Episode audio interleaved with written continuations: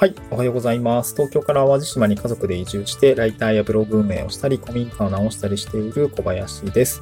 今日は地域おこし協力隊のお話をしたいなと思います。地域おこし協力隊の現状みたいな話ですかね。地域おこし協力隊の現状、もう少しこう深掘りをすると、地域おこし協力隊の現実っていうような感じですかね。ちょっとなんか語気を強めて現実みたいな話をしてみたいなと思います。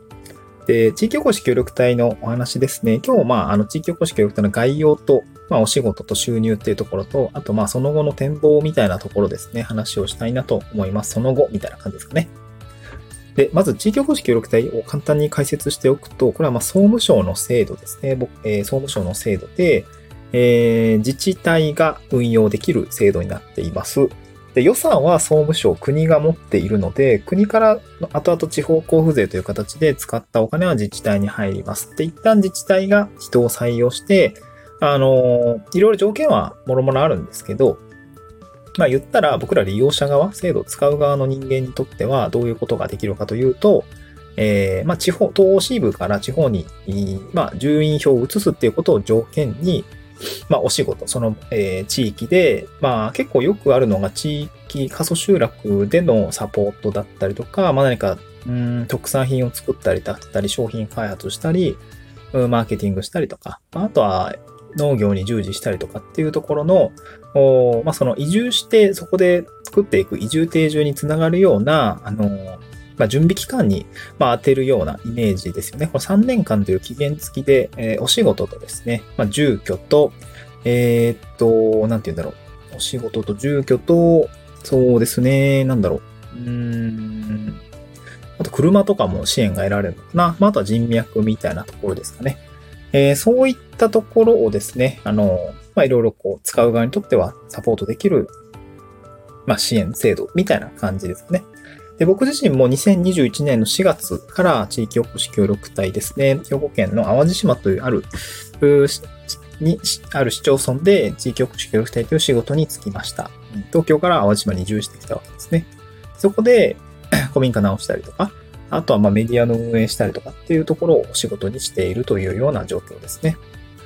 で、じゃあどれくらいもらえるのっていうような感じですね。なんかその報酬については結構自治体によるところがあるんですけど、えー、っとね、まあ、僕の自治体は22.5万円ですね。だから年間470万円ぐらいの、えー、経費があって、そのうち、まあ、報奨費と言われる分が270万円分ぐらいですかね。22.5万円を12で、えー、割る、12でかけるとそんな感じになるかなと思うんですけど、で、まあ、プラス200万円ぐらいの、まあ、活動経費、まあ、そこから家賃が支出されたりとか、車のリース料が払われたりとか、まあだから僕は今家賃の持ち出しがないし、車も、え、使わせていただいたりとか、ガソリン代も支給いただいてるっていうような感じで、まあ普段こう古民家直したりとかで資材買いに行ったりとか、あとはそうですね、うん、なんか最近、まあ最近も結構粗大ゴミとか出したんですけど、えー、粗大ゴミを出す経費とかも、えー、いろいろまあ手配とかね、準備は必要なんですけど、えー、一応活動経費から支出できるっていうような感じなんですよね。うん。なんかそういうところの制度があって、例えば、まあ、だから制度設計的には、えー、地域での困りごとというのを協力隊の仕事につなげられるように、まあ、例えば古民家改修して、あの、カフェにするとか、また農業の工作放棄地を、まあ、畑にして、えー、そこで、なんかこう、農産物を作っていくとか、まあ、あとはなんか元々ある地産地表の、なんか加工品の特産品みたいのを、まあ、うまくリブランディングして、売り出していく。で、それをなりわいにしていくみたいな。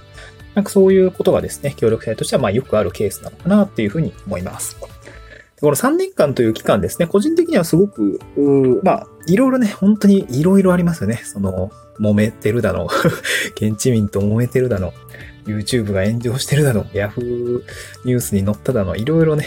協力隊の話は、なんかね、定期的に燃えるんですけど、まあなんていうのかな。まあ、そういうような仕事ですね。まあなんかまあ、地域おこし協力って本当に幅が広くて、自治体によっても運用の制度は全然違うし、で、入ってくる人間もいろんな人がいるから、僕み僕みたいな人間もいれば、えー、農業バリバリ系の人もいるし、ね、いろんな知見を活かして自分のやりたいことをやりたいっていう、まあ、志の高い人もいれば、なんとなく来ましたっていうね、本当に、あの、いろんな人がいます。多様性のあるような人が、う多様性のある、なんか、制度かな。まあ、自由設計、自由運用みたいな、あの、制度なので、まあ、この辺はいろんな話があります。まあ、そんなんまあ置いといて、あの、じゃあ実際、その、なんていうのかな、地域おこし協力隊の3年間って、まあ、長いようで短いんですけど、僕自身もあと180日ぐらいで、あの、卒退というような感じで制度が切れる。雇用、まあ、雇用されている場合は雇用関係が切れるし、えー、委託契約を結んでいる場合は、えー、契約が満了して、えー、卒業みたいな感じになるんですけど、実際その現実的にどうなの？みたいな。3年間でどこまでできんの？みたいな。稼ぎ、その後の移住定住どうなんの？みたいな話をしたいなと思うんですけど、まあ、地域おこし協力隊の現実ということで、僕自身の今の現実、状況をお伝えすると、えー、っと、卒隊後どうしていくのか、協力隊終わった後何で飯を食っていくのかというと、えー、っと、僕の場合はそうですね。まあやっぱクライアントワークで、しっかりお金を稼いでいくってことはもちろん必要ですね。うーんと、どうだろう。協力隊の、えっ、ー、と、これ統計データが総務省の発表で出てたと思うんですけど、やっぱ起業する人が3、4割いるんですよね。で、その後、まあ、現地の企業に、えー、勤めたりとか、あとね、公務員になっちゃうみたいな 人も多いですね。うんと、まあ、自治体でね、たくさん仕事してきたから、その、そのね、一角をやっぱ3年間も担ってるとさ、そこでの業務って、やっぱりこう、なんていうの？うん、ね、ノウハウが溜まってるわけだからそのままいてくんねみたいな感じで自治体の人からオファーがあったりもするんです。一応採用試験とかああるので、そのあたりは実力も必要ですけど、まあそういった感じもありますね。僕の大学の同期も、えー、新潟の柴田市というところで勤めてた、あの、協力隊やってたんですけど、そのまま柴田市職員になってましたね。うん。えー、っと、そんな感じですかね。で、僕の場合は起業になるのかなと思います。まあ、もちろん起業といっても、その地元で、そのその地域で何かこう、なりわいができることもあれば、できないこともあるし、で、僕の場合は本当にパラレルワークみたいな感じになるかなと思います。まあ、ネットだったりオンラインで、ライティングだったりとか、資料制作代行みたいなお仕事を、え今はお仕事してる、してますね。で、現状で言うと、うーん、売上は非常に波がありますが、ライティング関連で言うと月5万から10万ぐらいのレンジで収入が入っていますね。まあ、最近はライティングの講師のお仕事、コーチングのお仕事が、えー、なんていうのかな、うん、中長期のお仕事として入ってきてるので、まあなんかコンスタントに5、6万ぐらいですかね、にはなっているので、まあ、月5万円のお仕事、まあもちろんライティング、ホワイトペーパーの執筆みたいなものも、えー、受けたりはしているので、まあそれでまた5万円だったりとか、えっ、ー、と、ちょっと、ここまあ最近忙しいので、ちょっと若干こう、少なくセーブしているとこはあるんですけど、えっ、ー、と、いろいろ、なんていうのかな、あのありました。うん。えっと、なんていうのかな。難しいよね、言い方が。ライティングで次5万稼げることもあるし、えー、ライコーチ、ライティングコーチはま中長期で5万ぐらい稼いでるし、で、資料系のデザインについても、なんていうのかな、うん、やっているので、えー、っと、それでそうだな、どうだろう。うん、月3万から、まあ、資料デザイン系ね、でもコミュニティでお仕事を取るようにもなんかなってきたので、そこでちょっとスケールするともうちょっと伸びるのかなと思うんですけど、それでまあ月5万円なり作れたらいいのかなとは思うんですけど、そうするとなんか5万円の柱がね、3つぐらいあって15万みたいな感じになったらなったで、それはそれで、うん、まあ足りるかというと多分足りないと思うんですけど、うん、なんか一応そういうネットでのお仕事で15万ぐらいのは作れるのかなとは思うんですよね。まあ時々スポットで講演だったりとか、うん、なんか別のクライアントワークだったりとかもあるので、うん、まあなんか雑多なもので数万円みたいな感じの状況ですね。あとはブログだったりのアフィリエイトだったりとか、Kindle の印税、まあもう最近印税もね、数千円になってきてるんで、まあざ、ざーっとしたら1万円ぐらいにはなるのかな？まあ、でもでかいよね そう、ないよりマシだと思うんだけど。うん。そういうのがあって、で、もう一個はリアル、リアルの仕事として、今古民家を改修してますが、そこで宿経営みたいなのだったりとかイベント、ちょっとテントサウナの運用も回していきたいなと思っているので、まあ宿泊業ですね。ゆくゆくは宿泊業というような形で、えー、マネタイズをしていくような感じなのかなと思います。今もう多分1000万ぐらい投資していると思うんですけど、まあ僕の金じゃないんですけどね。うん、なんかそういうのは地域の事業として、やっているので、まあそのあたりはお仕事として進んでいくのかなと思います。で、やっぱ現実的には、うん、まあネットでできる、どこでもできるようなお仕事というか、やっぱり一本自分の軸を持っておかないとしんどいかなと思います。自分の事業ですね。うん。卒業後いきなりだとやっぱちょっとしんどいと思うんだよね。やっぱ僕の周りを見ていても、うーん、卒退しました。じゃあ自分の事業さあ入っていう感じではまあ難しいかな。で、やっぱ卒退後の卒業前1年間っていうだけで慌てて自分の事業を作ろうと思ってもやっぱり難しいと思いました。3年かけてでも間に合わないぐらいかなっていう感覚なので、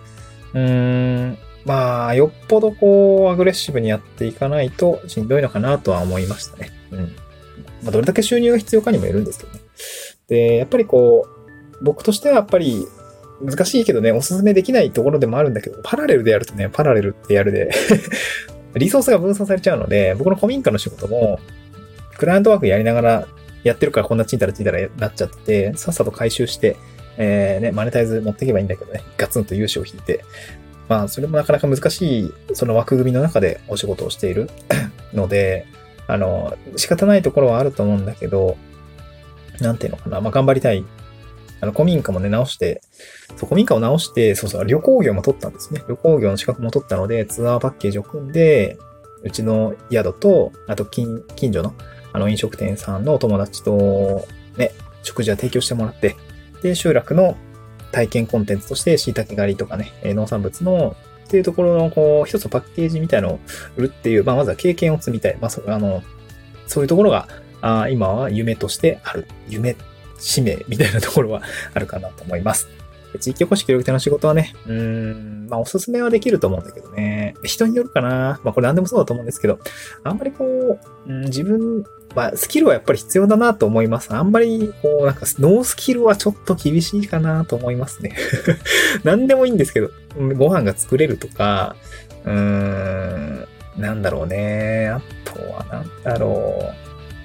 まあ、パソコンができるとか、うーん、あと、なんだろうね。難しいな。何でもいいんだけど、なんかに一個引いてた方がいいよっていう感じがしますね。うん。